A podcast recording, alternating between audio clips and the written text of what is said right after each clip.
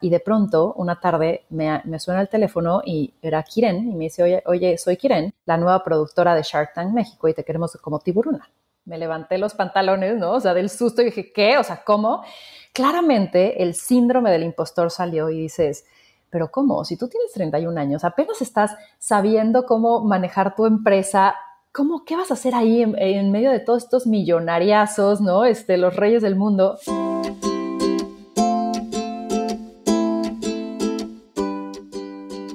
Hola, soy Laura Orzaiz y me encanta hablar de marketing, redes sociales, mindset y todo lo que hay detrás del fascinante mundo del emprendimiento. Me defino como una friki de los negocios, introvertida confesa y amante del buen café. Después de cuatro años de altibajos materializando mis ideas, me decidí a crear Yo Emprendedora, un espacio de inspiración, formación y empoderamiento femenino para salir de nuestras cuevas, aprender de las mejores y hacer mucha piña entre nosotras. Piensa en este podcast como tu ratito semanal para desconectar del día a día y reconectar contigo, tu negocio y tu misión. Y si quieres más, entra en yoemprendedora.es. Ahí encontrarás toda la información para apuntarte al club online y los coffee dates que mando todos los viernes. Sube el volumen que empezamos.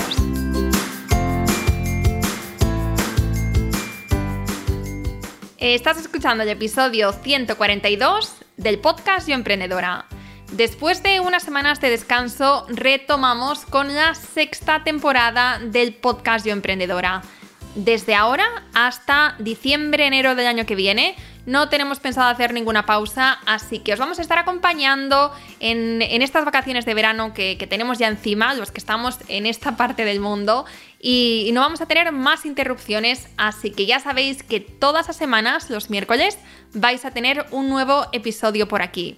Esta temporada viene cargada de sorpresas, de increíbles invitados, de novedades que yo os iré contando y bueno, quería, quería iniciar esta nueva temporada con una entrevista que para mí ha sido muy especial. Si me sigues desde hace un tiempo, sabrás que me defino en la entradilla del podcast como friki de los negocios, introvertida confesa y amante del buen café. Bueno, pues el título de friki de los negocios viene por mi sana obsesión a los programas Shark Tank y Dragon's Den, que son dos variantes de, lo mismo. Son programas donde emprendedores de todo tipo de sectores eh, intentan conseguir inversión de 4 o 5 inversores que son increíblemente exitosos. Y estos inversores que, van sin piedad a analizar en detalle el negocio para ver si, si realmente son buenas inversiones, Analizan pues desde la rentabilidad, crecimiento, perspectivas, competencia, mercado, barreras de entrada, bueno, todo lo que te puedas imaginar y más. Y no te puedes imaginar lo muchísimo que he aprendido en, en estos años que llevo emprendiendo de estos programas. Bueno, pues imagínate mi grado de euforia cuando una de las inversoras de Shark Tank México accedió a participar en este podcast. Muy fuerte. Ana Victoria es, según la revista Forbes, una de las mujeres más exitosas, más poderosas de México. Y aparte de esta faceta que os comentaba de inversora, también es la fundadora de Victoria 147, que es la primera organización en México especializada en apoyar a mujeres que trabajan a través de la educación y capacitación en los negocios, tanto en el emprendimiento como en el sector corporativo. Y en los próximos minutos hablamos tanto de su faceta emprendedora como de inversora. Si quieres saber cómo esta joven emprendedora se ha posicionado como una de las referentes de negocios en su país, sube el volumen, pon aquí tus cinco sentidos y toma nota. Y si te gusta, compártelo por stories para que más emprendedoras como tú puedan aprender e inspirarse con nuestros episodios semanales. Muchísimas gracias y ahora sí, empezamos. Hola Ana Victoria, ¿qué tal? Por cierto, ¿te llamo Victoria o Ana Victoria? ¿Cómo estás, Laura? Como quieras, Ana Victoria, Ana Victoria, Ana Vic, como te acomode. Pero, ¿qué es lo que más te gusta a ti? ¿Cómo te gusta que te llamen? Me gusta Ana Victoria, me gusta mi nombre. Victoria. Vale, perfecto. Pues buenas, bueno, buenas tardes, no, buenos días para ti, ¿no? Buenas tardes para mí. Buenos días para mí. Yo estoy ahora en Nueva York, aunque soy de México, estoy ahora viviendo en Nueva York, así que sí, son casi 12 del día. Bueno, pues es un súper placer de verdad tenerte por aquí. Tengo que reconocer que, me da respeto entrevistarte porque llevo muchos años siguiendo los programas de Shark Tank, Dragon's Den, que es como una variante que hay en otros países. Eh, me habré visto cientos de episodios de diferentes países. Reconozco que no los he visto en México porque no sabía que había Shark Tank México. Y en cuanto vi tu bio y vi que eras inversora, se dije a mi chico corriendo porque él también es emprendedor. Dije, guau, ya tenemos otro país y que seguro que tienen un montón de episodios. Pero sí, sé cómo sois los, los tiburones y que no os andáis con rodeos, así que mm, respetillo me da. Siéntete en confianza, Laura. Estoy feliz de esta, de esta plática. Y sí, sí, estuve y he estado en Shark Tank y estoy en este año también. Y ha sido una gran experiencia. Yo creo que ahí podemos también indagar muchísimo en, esta, en esa aventura. Por supuesto. sí, además me, me ha llamado la atención porque por lo general los inversores que están en este programa no suelen ser súper jóvenes, ¿no? Y, pero viéndote a ti, y bueno, he hecho un poquito ahí de, de yo googleado, y, y, yo creo que eres de las, de las inversoras más jóvenes que hay en este programa. Y esto significa que, ¿no? O sea, obviamente el, el, estar ahí, el ser un inversor, el ser un tiburón, significa que tienes muchos logros a tus espaldas y esto no se consigue de la noche a la mañana. Entonces, bueno, deseando saber cómo, cómo lo has hecho, ¿no? En, en relativamente poco tiempo. Ay, gracias, Laura. Te voy a decir, justo, sí, la primera vez que aparecí en Shark Tank México fue en, en la primera temporada. Yo tenía 30 años o 31 años acá de cumplir. Y yo, lo que pasa es que yo estudié mercadotecnia, después hice un MBA eh, en administración y finanzas y trabajé desde que salí de la carrera en el emprendimiento, en una organización que se llama Endeavor, que justo apoya a emprendedores de alto impacto. En un tiempo en donde ser emprendedor, o sea, inclusive la palabra era como una forma cursi de decir, te quedaste sin trabajo, ¿no? Este, te corrieron, o sea, es como, no, realmente esta, me, me, contagió el entrar a este mundo de personas que por más que les cerraban las puertas y les decían no, ellos se levantaban. Entonces traía ya esa experiencia, llevaba ya 10 años de haber visto emprendedores, de haber formado mi propia empresa y de pronto una tarde me, me suena el teléfono y era Kiren y me dice, oye, oye, soy Kiren la nueva productora de Shark Tank México y te queremos como tiburuna. Y yo, ok, me levanté los pantalones, ¿no? O sea, del susto y dije, ¿qué? O sea, ¿cómo? Claramente el síndrome del impostor salió y dices, pero ¿cómo? Si tú tienes 31 años, apenas estás sabiendo cómo manejar tu empresa, ¿cómo, qué vas a hacer ahí en, en medio de todos estos millonariazos, ¿no? Este, los reyes del mundo que siempre esa duda surge. Y de pronto salía otra parte de mí que decía, pero no, llevas, eres de las que más tienen experiencia en evaluar empresas, en las que más has acompañado emprendedores, por supuesto que sabes, ¿no? Entonces, fue muy interesante. Eh, creo que son oportunidades que se te ponen enfrente y algo que tengo como muy claro es, nunca voy a dejar una oportunidad por miedo. Entonces, claro que me daba miedo, claro que dije, híjole, y si no sale bien, pero dije, qué gran oportunidad, por supuesto que hay que tomarlo. Qué bueno y qué inspirador esto. Me encanta esa frase de no dejar oportunidades por miedo, porque es como tú dices, ¿no? Eh, a veces el, simple miedo o el síndrome del impostor de quién soy yo, no de no estoy preparada, hace que, que dejemos pasar oportunidades que, que, podrían suponer grandes cambios, como, como es tu caso, ¿no? El, el formar parte de un programa de, de este impacto ¿Qué, ¿Qué, empresa tenías con 31 años? Porque nos has contado que, trabajabas en esta empresa donde estabas evaluando, en, bueno, donde estabas evaluando startups, estabas muy metida en este ecosistema emprendedor, pero ¿qué empresa habías fundado tú? Yo para ese entonces ya llevaba de full time eh, con mi empresa, que es Victoria 147. Yo uh -huh. dejé Endeavor para, para emprender eh, mi propia academia de mujeres emprendedoras, porque me di cuenta en Endeavor que no había mujeres en nuestro portafolio. Yo decía, pues, ¿y dónde están las viejas? ¿No? O sea, yo vengo de una familia súper empoderada, muy matriarcal, en donde mi abuela, mi mamá han sido mujeres muy fuertes, en donde mi familia es muy equitativa y no sé en España, pero Latinoamérica de pronto, pues hay, hay índoles machistas, ¿no? Hay eh, desequilibrio, hay desigualdad y no hay representación de las mujeres en el ámbito emprendedor. Entonces me empecé a dar cuenta de eso en mi día a día. Empecé a investigar y me di cuenta que eso era una realidad eh, normalizada en, ciudad, en, México y también en, en Latinoamérica sobre que solo el 20% de los emprendimientos formales eran dirigidos por mujeres cuando irónicamente ya había más mujeres graduándose a nivel licenciatura. Entonces dije, híjole, México se está perdiendo de, talento, ¿dónde están esas mujeres? Y es ahí donde decido emprender. Entonces cuando llega esa oportunidad, ya llevaba eh, como unos cuatro o cinco años con, con mi empresa. ¿Y en qué punto estabas con tu empresa? estaba en un punto en el que creo que todas las empresas pasan, que es querer cambiar la llanta del coche con el coche andando. ¿Sabes? O sea, estás teniendo crecimiento, pero estás arreglando procesos, pero estás levantando capital, pero estás cambiando equipo porque tu estructura pasada ya no te da para la siguiente etapa que necesitas. Eh, nos habíamos movido de, instalaciones porque fuimos a, pues, como muy ambiciosos, entonces nos fuimos a una casona de estas viejas en la colonia Roma de la Ciudad de México divinas, pero pues claramente que se, no sé, triplicaba la renta, ¿sabes? Entonces los gastos estaban creciendo, pero nos estaba yendo mejor, entonces estábamos como sufriendo los growing pains, ¿no? Que son estos dolores del crecer. Ahí estábamos. Claro, con muchos casos de éxito de emprendedoras, ya habían pasado por nosotros más de 6.000 mujeres emprendedoras por nuestra academia, entonces traíamos este empujón, pero teníamos muchos temas todavía por resolver me gustaría saber de dónde nace, ¿no? Como toda esta vena emprendedora, porque vamos a meternos más de lleno en, tu faceta de inversora, en el crecimiento de tu empresa, pero antes de eso me gustaría saber cómo empieza todo.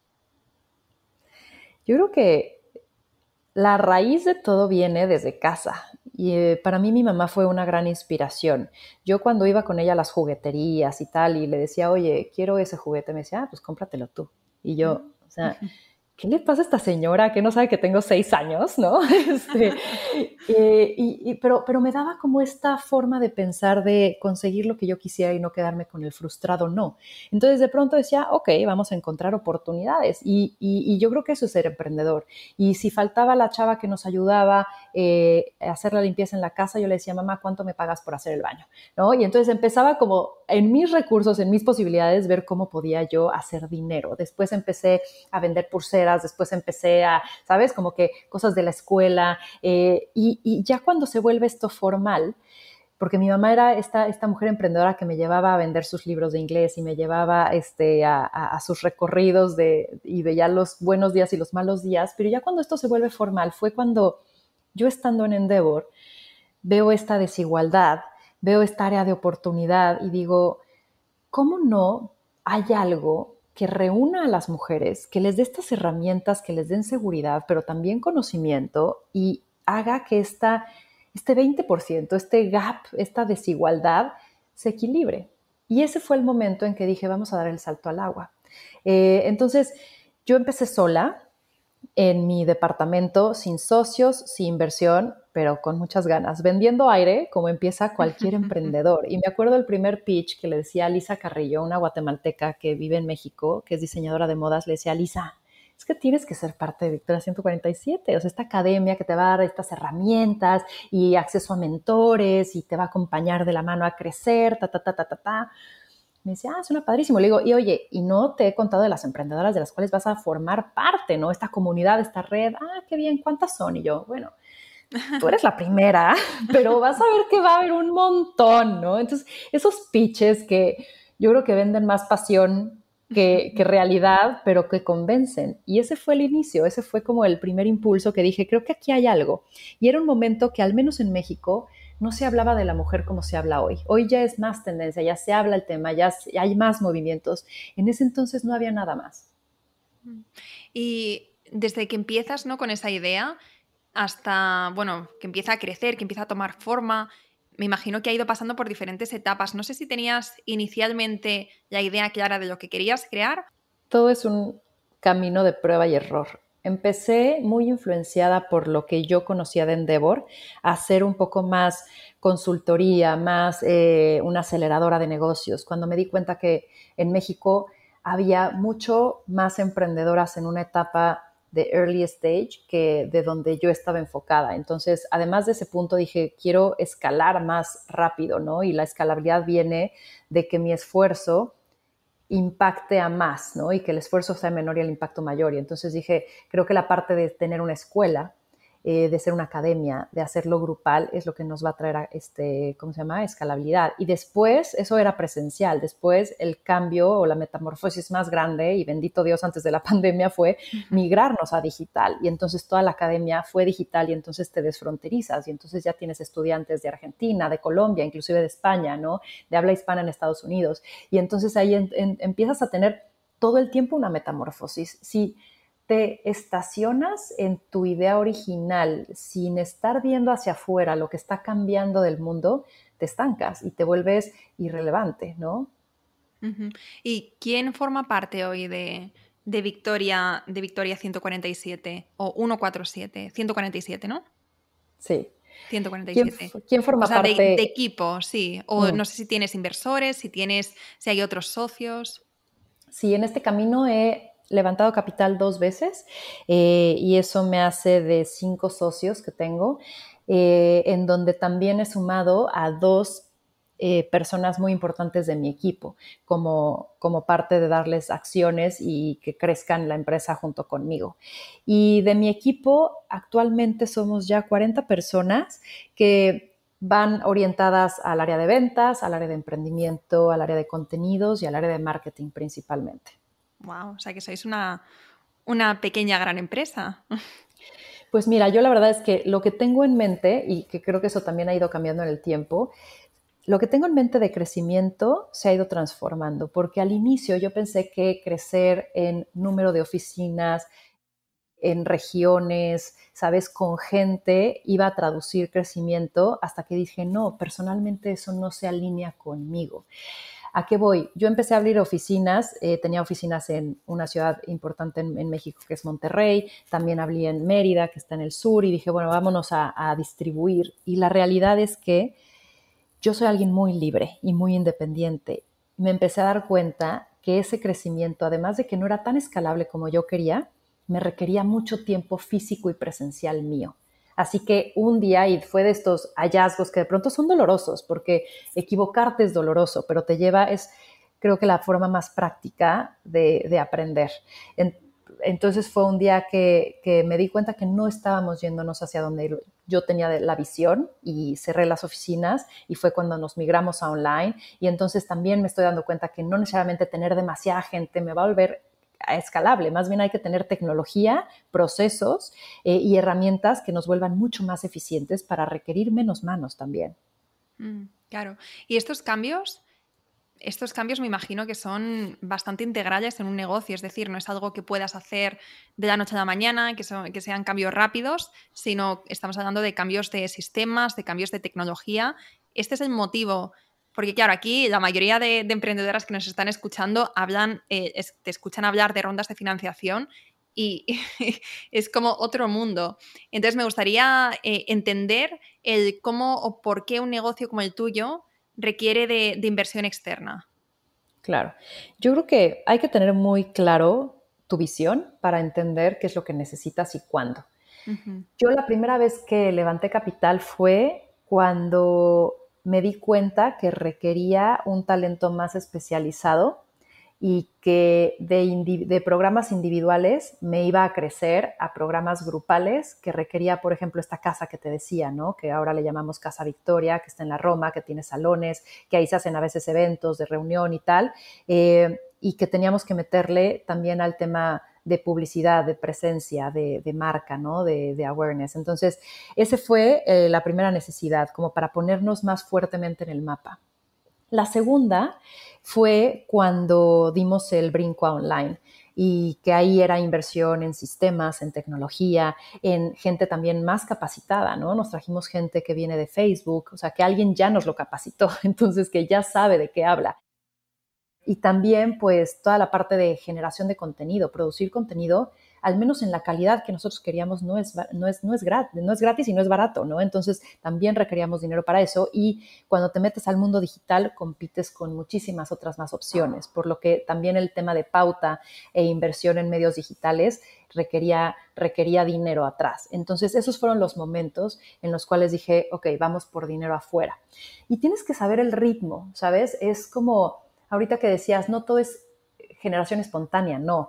Y, Y tu rol como CEO o como fundador es empezar a ver, ok, se me está desequilibrando esta área o está teniendo roces con esta otra. Siempre va a haber choques, ¿no? Y justo ahorita estamos atravesando un desajuste que es marketing está saturado porque el área comercial vende proyectos, pero el que venda proyectos genera carga marketing y marketing también le da servicios a emprendimiento, que es vender todos los cursos y entonces, ¿sabes? Es decir, ok, ¿dónde entonces ahora invierto? En fortalecer marketing, ¿no? Y entonces el crecimiento te va a hacer que vas, vayas a tener ajustes todo el tiempo, por lo que tú tienes que tener una visión muy clara y una sensación de lo que está pasando, viviendo y sufriendo tu empresa.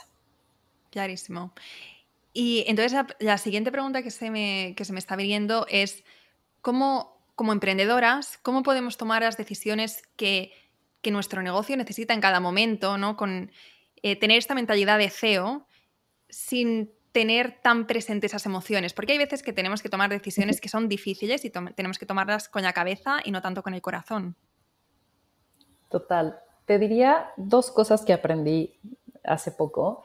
Una, yo creo que tienes que tener presente paciencia, persistencia, perspectiva.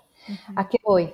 Creo que cuando tomas decisiones tienes que tomarlas en el tiempo correcto y no tener impulsos, eh, ser objetiva y tomar visión, ver, le digo siempre al equipo, ver el bosque y no el árbol, no ver la situación, sino entender la fuente de la situación y, y no nada más verlo como algo aislado, sino entender que tu empresa es un engrane de un, o sea, las áreas son engranes de una maquinaria más grande. Entonces, con esos tres elementos creo que te puedes dar el momento de, de no agitarte, respirar y tomar una buena decisión. Y por el otro lado, creo que siempre tienes que rodearte de gente que te dé la información que necesitas, ya sea en tu equipo o ya sea en tu board, ¿no? De con tus consejeros o con tus mentores. Y tienes que tener tres perfiles alguien que sea optimista, alguien que sea pesimista y alguien que sea un ingeniero. ¿A qué voy? El, optimista va a ver el vaso a la mitad de lleno, ¿no? O sea, bueno, eh, ¿cómo se dice esto de más, más lleno, más vacío? Medio lleno, el, pesimista lo va a ver medio vacío y el, el ingeniero lo va a ver al 50% del agua, ¿sabes? Y entonces el pesimista te va a dar todas las razones por las cuales sí, decirle sí a una oportunidad. El pesimista te va a decir todas las razones por las cuales puedes fracasar y los riesgos. Y el, el, ingeniero te va a dar los hechos. Entonces ya con eso, otra vez, ves el bosque, no el árbol, y tienes mayor información para poder tomar una buena decisión. Bueno, esto que estás contando ahora es que yo creo que es para volver atrás y escucharlo en bucle, de verdad, o sea, me parece brutal. Em, hay tantas cosas ahora mismo que te quiero preguntar, pero estoy intentando como enfocar las preguntas para no, para no irme mucho. Em, así que voy a volver a, tu faceta emprendedora, a los comienzos. Luego quiero hablar de, de inversión y de equipo.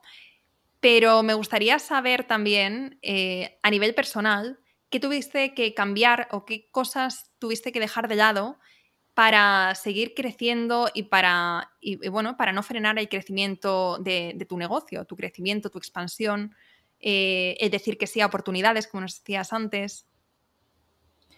Creo que tal como sacrificios no lo veo, sino es tomar decisiones entendiendo el costo de oportunidad y saber que puedes tener todo, pero tal vez no al mismo tiempo. Entonces, creo que eso hace que sea más ligero el pasar de tus, de tus pasos, ¿sabes? Eh, ¿Y a qué voy? Creo que como emprendedor te tienes que comprar la realidad, no el sueño guajiro de es que vas a ser tu jefe, es que vas a tener más libertad, vas a tener más tiempo, porque pues tú eres tu jefe, ¿no? Y entonces como tú googleas así de emprender y un cuate eh, con su computadora en la montaña, al aire libre, trabajando, o sea, como que de pronto se empezó a hacer una burbuja alrededor de emprender que no es cierta necesariamente, o sea, tiene muchos, muchos beneficios, pero también tiene otras cosas que dejas en la mesa, que es uno, que si eres tu propia jefa y por eso tienes mucho mayor responsabilidad ante todo. Dos, trabajas mucho más a distintos tiempos y a tu ritmo, pero mucho más porque la, tu cabeza no se desconecta y un problema no se desconecta y no cierras la computadora el viernes y te vas a, de fin de semana y se te olvidó hasta el lunes, ¿sabes? Entonces hay que entender también que la intensidad que le vas a meter, sobre todo al inicio de una empresa, cuando estás creándola, va a ser muy fuerte, ¿no? Y yo creo que eso es lo que más deja sobre la mesa el trabajo, ¿no? Y, la intención y tu tiempo. Pero la verdad es que no, no es sostenible vivir como esta carrera de la rata que le dicen, ¿no? Este, todo el tiempo y solo buscando por el futuro y, y, sacrificando el hoy. Entonces llega un punto en el que empiezas a balancear y empiezas a tener recursos para contratar manos y ahí es donde empiezas a agarrar distinto ritmo y haces que las cosas en donde tú no agregas valor, alguien más las haga por ti y entonces tú puedas tener más tiempo libre para empezar a pensar, para tener también tus espacios, para, para que no sea tan sofocante, ¿no? Lo que sí he tenido que cambiar en mí mucho es mi mentalidad. O sea, me doy cuenta que uno de los grandes riesgos que ha tenido Victoria 147, o retos más bien, es Ana Victoria misma, ¿sabes? Porque te mimetizas con tu empresa. Entonces, si algo te pasa personalmente, quieras o no, se refleja, sobre todo al inicio y sobre todo cuando eres tú tanto empresa. Entonces, tienes que tener una inteligencia emocional muy desarrollada como para entender qué se separa, cómo se separa y no tener estas decisiones de impulso o porque te lo tomaste personal. Y, algo que también yo trabajo conmigo es esta mentalidad en donde no sé cómo fui capacitada mentalmente, pero veo el peor escenario siempre, ¿no? Y entonces va a pasar, ah, mira este plan, no sé qué, y entonces me voy al worst case scenario, ¿no? Y digo, ¿cuál es el plan Z? O sea, si todo sale mal. Y entonces no está o sea, tiene unos beneficios porque es, ok, ya estoy cubierta, ya sé que si todo sale mal, puedo salir adelante porque entiendo cuál es ese escenario. Pero si te das cuenta que aplicas eso en todas las ocasiones, puedes estarla pasando muy mal porque creas escenarios fatalistas todo el tiempo, ¿no? Entonces, eso es lo que algo, algo de lo que he tratado de trabajar conmigo. Entonces, son varias cositas que con base a, o sea, con base voy aprendiendo y voy eh, caminando, me voy retando y digo, híjole, estoy siendo espejo, tienes que ser muy consciente y observarte y decir, si algo me molesta en la otra persona o en esta situación, es porque algo de esa situación la tengo yo. ¿Qué tengo que aprender de esto? ¿No? Bueno, qué, qué bueno esto que has comentado de la mentalidad. Todas nos podemos sentir identificadas con esto que estás mencionando. Y esto es un trabajo, de, sin duda, que tenemos que hacer a medida que, bueno, desde que empezamos a emprender, pero yo creo que es un trabajo constante, ¿no? Em, esto que dices de mimetizarse con tu negocio, me siento 100% identificada. Esto es algo que hemos hablado mucho por aquí y que eh, a mí me ayuda a decirlo en voz alta, em, a darme cuenta ¿no? de, que, de que es una realidad en ciertos momentos, pero cuando lo digo, cuando lo verbalizo, es verdad que tomo conciencia y hago, ¿no? O sea, pongo, eh, me pongo en acción para mm, que no sea así, ¿no? o por lo menos para cuando eres consciente de que esto pasa, Mm, intentar como tener otra perspectiva, ¿no? Intentar alejarte un poco, de, alejarte de las emociones, como decía antes, para realmente ser, bueno, una, la CEO que tu negocio necesita y no encontrarte con todas estas emociones y todas estas, porque al final todas vamos a encontrarnos momentos en los que tengamos una crítica, un cliente descontento, eh, nos encontremos con retos y son parte del camino, ¿no? Pero si, nos pero si si lo vivimos tan a flor de piel, esto es un poco lo que quiero decir ahora, es como si, si lo vivimos tan a flor de piel, puede dejarnos un poco, o sea, nos puede dejar cao y puede, puede limitarnos y puede incluso quitarnos las ganas de, de, seguir creciendo y de seguir explorando las diferentes opciones y diferentes caminos que tenemos por delante. Claro, y sabes que ahorita me vino a la cabeza algo que mencionaste. Hubo un momento en que mi equipo me bloqueó de nuestro grupo de Facebook de Victoria 147 porque yo soy muy pasional, ¿no? Y eso que decías de los clientes terroristas, ya sabes, alguien escribe de, es que quedaron en esto y no lo hicieron y no sé qué, ta, ta, ta, ta, yo, es que eso es mentira, ¿no? Y entonces ahí voy yo, vengador, este, número uno, pum, empiezo a escribir. Y de pronto así WhatsApps, así, Ana Victoria, todo bien, Ana Victoria, todo bien. Y yo, ok, creo que la regué, creo que fue muy impulsiva. Y entonces mi socia Ana, le digo, ella es un cerebro izquierdo, tiene una mano izquierda para manejar las cosas y es como, a ver, cuéntame, pero ¿qué no te pareció? No sé qué. Y la emprende, convierte en la emprendedora que llega más enojada del mundo con la mayor furia en la más pacifista promotora de Victoria 147. Entonces yo digo, mira, eso ya no me voy a meter yo, ya me salgo del grupo de Facebook, que lo haga Ana. También hay que entender dónde tú sí agregas valor y dónde te tienes que retirar, dónde no son tus batallas. Exacto. Bueno, pues ahora me gustaría hablar un poco de, tu faceta de inversora. Mencionábamos antes que, estás en el programa de Shark Tank. ¿Cuántas inversiones tienes ahora mismo en tu cartera de, inversión de, como, tiburón? No sé si dicen por ahí tiburón o shark. Sí. Sí, ¿no? Sí, sí, sí. Pues ahorita tenemos unas 10 inversiones eh, y estamos en proceso de cerrar algunas. Te, te, cuento, o sea, porque estamos en proceso de due diligence. Entonces, hay algunos que toman más tiempo hay en cerrar por dinámicas de la empresa o así. Entonces, ya cerradas 10 y, y por cerrar unas, unas en proceso que todavía estamos investigando.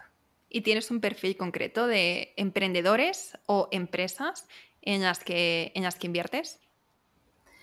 Pues mira, de entrada a mí me encanta eh, invertir en mujeres porque las meto a Victoria 147 y darle seguimiento es lo más importante, ¿no? Y lo más sencillo. Entonces eso me gusta. Eh, y me gusta que también estén en una etapa eh, de un punto de inflexión. Ni muy al inicio, en donde tal vez no se han probado, ni tampoco tan consolidadas que ya estén hechas, sino que ya hayan descubierto que su propuesta de valor funciona, que tengan un modelo de negocios en donde entiendan dónde generan dinero eh, y que lo que requieran sea como alguien que haya pasado por ahí, o sea, conocimiento, que tengan la apertura de aprender y que tal vez lo que mueva la brújula sea acercarlo a contactos, ¿no? Claramente la inversión, eh, pero que ya tengan los triggers de crecimiento, esos puntos, esos factores que los van a hacer despegar claros que no sea una apuesta, un, eh, o sea, un dedazo al aire, ¿no? Yo una cosa que escucho mucho en estos programas es que los inversores no invierten tanto en el negocio, en la idea en sí, sino en la persona. ¿Qué es lo que buscas tú? ¿Qué cualidades buscas para, para invertir, para confiar en estos emprendedores? Uno que conozca de su negocio, y a ver, se puede decir un no sé, ¿no? O sea, si de pronto una pregunta no, yo prefiero que sean sinceros, pero que sí conozca y le apasione su negocio y que entienda la dinámica y que entienda de su industria, que entienda sus oportunidades, sus retos, sus dolores. Eh, la segunda, que esté abierto a escuchar, ¿no? O sea, detesto a la gente soberbia que todo lo sabe y que le quieres opinar algo, dar un consejo así, no, no, no, eso ya lo hice, ya lo conozco, ya lo no sé qué, es como de, ok, ¿qué haces aquí, no? Y yo creo que también que lo que haga, o sea, la química es muy importante y que también lo que haga te divierta a ti y te transmita esa pasión, porque creo que a partir, si vas a estar invirtiendo en alguien, no nada más dinero, sino tiempo, pues tienes que pasártela bien con esa persona y con el negocio, ¿no? Entonces, que te guste lo que haga, que conectes con la persona, que sea agradable tener esos encuentros. claro.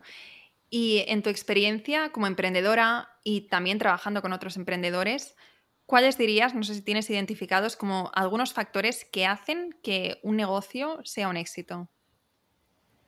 Ay, varía, varía tanto y varía tanto en, industrias y, todo, pero yo creo que yo creo que el talento es bien importante. O sea, cada vez me doy cuenta más de la importancia de las manos, de la, importancia de los cerebros, del, del expertise. O sea, una empresa con un buen equipo le puedes cambiar el, rumbo y se vuelve a ajustar, ¿no? O sea, yo creo que un emprendedor con buenas manos, con un buen equipo, la hace. Eh, yo creo que también que tenga la capacidad de adaptarse. Creo que la pandemia lo que más nos reafirmó es que el, sobrevive el que, el que se adapta, ¿no? Y que no nada más se adapta al cambio, sino hasta lo provoca. Entonces, es esta parte de una empresa inquieta que quiera cambiar, que esté innovando, que sea curiosa. Eh, yo creo que esa parte de siempre tener la ventana abierta a la flexibilidad de, metamorfosis es lo que va a hacer que una empresa en los días de hoy, que además la dinámica va cada vez más rápido, pueda ser exitosa. Y yo te diría que también el buen uso de sus recursos. A mí me sorprende cuando llegan emprendedoras y me dicen, ay, no, no sé cuánto facturé el año pasado, o no tengo proyecciones, o no tengo un presupuesto de este año, ¿no? Entonces yo como que digo, ¿y cómo tomas decisiones? Entonces una empresa que tenga los números certeros, un plan eh, y que haga un buen uso de los recursos, pues también tiene un poco más de garantizado el éxito, ¿no? Yo cuando empezó la pandemia, lo más, lo más, lo más importante para mí fue vámonos al detalle de los números, entendamos cuáles son los gastos que tenemos que recortar, cuáles son las cosas que tenemos que tal vez patear, cuáles son aquellos acuerdos que tenemos que renegociar para que lo importante siga en pie. Y lo importante para mí era mi estructura. Me había costado mucho tiempo tener al equipo que hoy tengo. No lo voy a perder, no les voy a dejar de pagar nómina, ¿sabes? Entonces, como que entender dónde están esas batallas, cómo pelearlas, ese criterio a partir de saber la información importante. Y hablando de equipo, ¿en qué momento crees que un emprendedor debería empezar a plantearse el delegar, el empezar a contratar? Desde el momento en el que sabes que estás haciendo cosas en donde no agregas valor y alguien más las puede hacer por ti. Mi primera contratación fue de mis primeras. Yo mi primera, mis primeras dos contrataciones fue cuando yo todavía estaba en Endeavor, porque yo empecé mi negocio, yo todavía trabajando, yo ya vivía sola y dije, no voy a regresar a casa de mis papás, yo tengo que hacer este, que esto funcione. Entonces con mis ahorros como que proyecté que esto funcionara todo un año si el modelo no me daba ni un peso, ¿no? Otra vez mi mentalidad, ¿viste? fatalista. entonces, con mi sueldo yo pagaba a dos interns, dos becarias, y entonces ellas me ayudaban como a las cosas del diario que yo tenía que hacer para operar la, empresa. Y ya cuando di el salto a independizarme, me vi haciendo facturas o me vi haciendo trámites administrativos en donde además de que yo detesto, pues no soy la mejor haciendo, ¿sabes? Porque para mí era una pérdida de tiempo. Yo tenía que estar allá afuera vendiendo, trayendo ingresos, ¿no? Hablando de Victoria allá afuera. Entonces, apenas pude, fue mi siguiente contratación y entonces yo creo que ahí es eh, tener este criterio de decir, ¿qué me va a liberar? Este recurso tiene que pagar su inversión. Entonces, lo que me esté costando lo va a tener que regresar en, ingresos o va a tener que regresar en algún beneficio. Y esta chava lo que me daba era a mi tiempo para yo ir a vender y traer ingresos. Y entonces ahí es donde tienes que saber dónde, eh, dónde son valiosas las primeras contrataciones. Qué bueno, me gusta esta forma de pensarlo. Este, muchas veces, ¿no? lo que vamos a recuperar o, esta inversión que, que, ponemos en contratar a alguien, en delegar parte del trabajo, es tiempo que nos da para después hacer más, crear más y, como tú decías, salir a vender somos las que vamos a, mm, bueno, las que vamos a hacer que, nuestro negocio, que nuestras ideas realmente lleguen a, nuestros clientes ideales, pero si nosotras estamos todo el día encima del ordenador eh, haciendo mm, todas las cosas que realmente podría hacer otra persona, como las, la parte administrativa o partes que no se nos dan mal, o sea, que no se, no se nos dan bien, perdona, eh, como por ejemplo, yo soy una persona bastante poco tecnológica y cada vez que me pongo a hacer un cambio en la página web, automatizaciones o cosas así, la verdad es que me bloqueo, me puedo pasar días y es algo que si yo ahora mismo lo subcontrato y una persona que tiene ese cerebro, ¿no? Que tiene eh, también, bueno, cerebro técnico y aparte formación y sabe lo que está haciendo, porque yo no te puedes imaginar la cantidad de veces que me he cargado mi página por tocar un botón que no tenía que tocar. Entonces, bueno, es verdad que eso, que nos libera tiempo para nosotras salir a vender o, seguir creando y también eh, nos da como mucha paz mental saber que áreas importantes de nuestro trabajo están en buenas manos. Totalmente de acuerdo. Bueno, pues la última pregunta que te quiero hacer está más relacionada con tu faceta personal. Me gustaría saber cómo ¿Cómo mantienes un equilibrio entre vida y trabajo? Porque, bueno, de todo lo que nos has contado hoy, eres una mujer súper ocupada, 10 inversiones y, bueno, y masas que se están gestando ahora mismo, tu negocio Victoria 147, eh, tus apariciones en la vida pública, bueno, todo esto, ¿cómo lo gestionas? Y cómo al mismo tiempo tienes vida para o sea, tienes tiempo para tener vida, ¿no? ¿Cómo lo haces? Cuéntanos. Me encanta, Laura. A ver, yo creo que algo que aprendí y que me encantó fue el término de recalcular.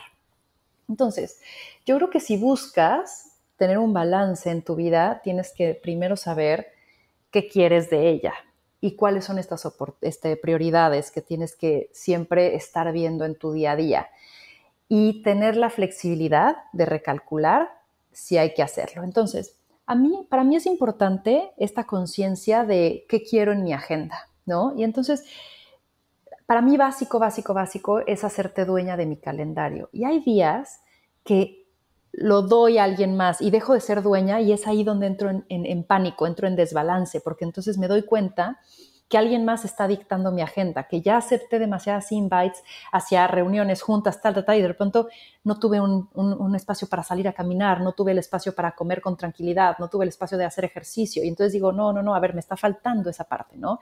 Entonces ahí es donde dices, no, no, no, recalculemos.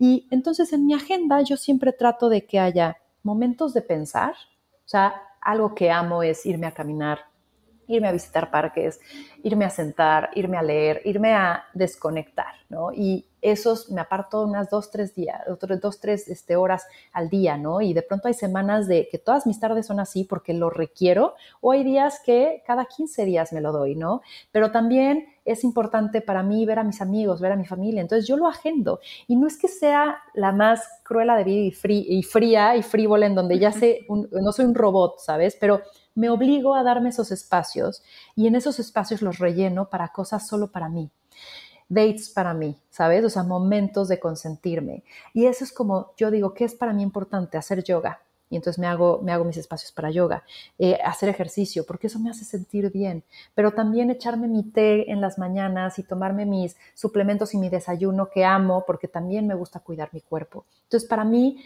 lo importante es estar bien en mente, cuerpo y espíritu. Entonces me doy esos espacios, me doy mi espacio para meditar, me doy mi espacio para leer. Y ya lo demás, acomodo mi agenda del, trabajo, ¿no? Y voy teniendo mis negociaciones, pero creo que es, es este, saber que tal vez una semana la cargas más al trabajo y recalcular y decir voy a redefinir la siguiente, porque entonces tengo que compensar lo que me dejé de dar esta semana gracias al trabajo. Entonces, eh, creo que lo vivo muy, muy consciente y muy observándome.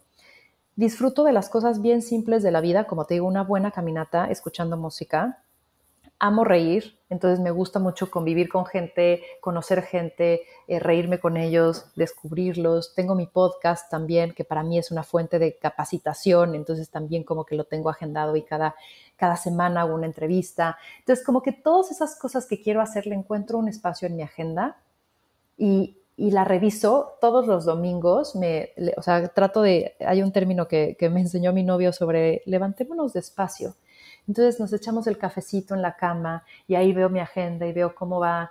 Eh, él también hizo un Excel para que viéramos como nuestras, él, es mucho más este, estructurado que yo, entonces ya sabes, ahí ponemos como nuestras áreas de oportunidad, dónde están los deseos que queremos cumplir este año, cuáles son las, los viajes que queremos hacer este año y entonces los vamos poniendo en un plan, ¿no? Y entonces eso, eso que puede ser muy intangible o puede sonar un sueño, lo vas convirtiendo en realidad cuando lo pones en tu agenda.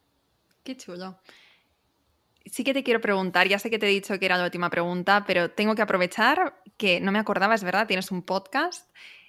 Me gustaría hacerte una pregunta de podcast ya para terminar, em, porque siempre que pasa por aquí una compañera podcaster es que no puedo evitarlo. Sí que me gustaría saber, eh, bueno, primero, ¿cuántos años llevas o cuánto tiempo llevas con el podcast? Dos años. Dos años, vaya, o sea, estamos ahí, ahí. Em, ¿Qué es lo que te ha aportado a ti el podcast? Y con esta pregunta ya terminamos. te voy a decir y voy a sumar el libro. También tengo un libro que se llama Ellas y creo que ambos me han dado disciplina porque cuando tienes como una fecha límite, te ordenas, ¿no? Entonces me ha dado disciplina, me ha dado me ha, me ha, dado una ventana de fomentar mi creatividad y mi curiosidad y, y, lo que me ha dado es como muchas personas de las cuales aprendo y de las cuales me inspiran. Me ha dado una eficiencia de periodista porque pues hago una investigación previa, entonces cada vez pues voy siendo mejor y, voy entendiendo qué pregunta sí, qué no, qué me jala, qué no, qué, qué conecta, qué no. Entonces como que eso también me ha dado mucha sensibilidad. Y, y algo que me da como resultado es cuando de pronto alguien lo retoma y me dice, oye, me acompañas todas las mañanas, ¿sabes? O eres mi momento en donde me doy mi espacio personal. Yo digo, órale, yo no lo hice para ti, ¿no? He de ser muy sincera, soy súper egoísta. El podcast lo hice para mí, porque es mi momento de capacitarme a partir de otra gente, ¿no? Y leerme sus libros y sus viajes y sus maestrías. Pero si además de eso resuena en alguien más, pues qué bonito, ¿no? Sí, sí, sí, sí. Bueno, estoy totalmente de acuerdo. Yo empecé también para poder conocer a mujeres como tú, para hacer todas estas preguntas que, yo quería saber. Y luego es increíble pues, que haya otras, otras emprendedoras que también les sirve. Eh, pero total, o sea, yo las preguntas que hago son porque son, son cosas que yo quiero saber y que sé que me van, que me van a aportar. Pero es buenísimo poder compartir estas experiencias, estas historias, estos conocimientos con tantas mujeres a través de esta plataforma. Así que, bueno, Ana Victoria, muchísimas gracias de verdad por esta entrevista, eh, de mis favoritas, tengo que decir. No sé si es porque eres, em, eres una shark y, por eso, bueno, te tengo mucho respeto y mucha admiración, pero me ha encantado todo lo que has compartido, de verdad. Voy a escuchar un par de veces esta entrevista mínimo. No sé si tú lo haces, pero yo a veces escucho mis entrevistas y lo hago como desde otra perspectiva. Ahora estoy como más atenta, ¿no? A eh, lo que estás diciendo, pero para qué pregunta, con qué pregunta seguir. Pero cuando me pongo los cascos es para, para realmente aprender, para profundizar, para quedarme con, con, estas enseñanzas. Así que definitivamente lo voy a hacer. Eh, así que nada, simplemente quería decirte lo que muchísimas gracias, que me ha encantado, que gracias por la oportunidad. Y ya para terminar, cuéntanos dónde te podemos encontrar. Claro, gracias Laura. Un honor platicar contigo y las veces que quieras, yo feliz de, volver a este espacio. Eh, y las puertas de Victoria 147 y las mías están abiertas. Me encuentran en redes sociales, soy muy activa en Instagram. Eh, me encuentran como Ana Victoria García eh, igual en Twitter, en Facebook y también en victoria147.org. Esa es la página y también en las redes sociales de Victoria 147. Y ahí estamos para lo que necesiten, si quieren emprender, si ya emprendieron, si quieren crecer, ahí estamos para ustedes. Perfecto, pues lo dejamos todo en las notas del podcast. Muchísimas gracias, gracias a todas por quedaros hasta el final y nos escuchamos la próxima semana. Gracias. Espero que te haya gustado este episodio y si es así, me encantaría que dejaras una reseña en iTunes, en Evox o en la plataforma que escuches tus podcasts. Esta es la mejor manera que tienes de apoyar el podcast y su continuidad. Muchísimas gracias por quedarte hasta el final y seguimos la próxima semana.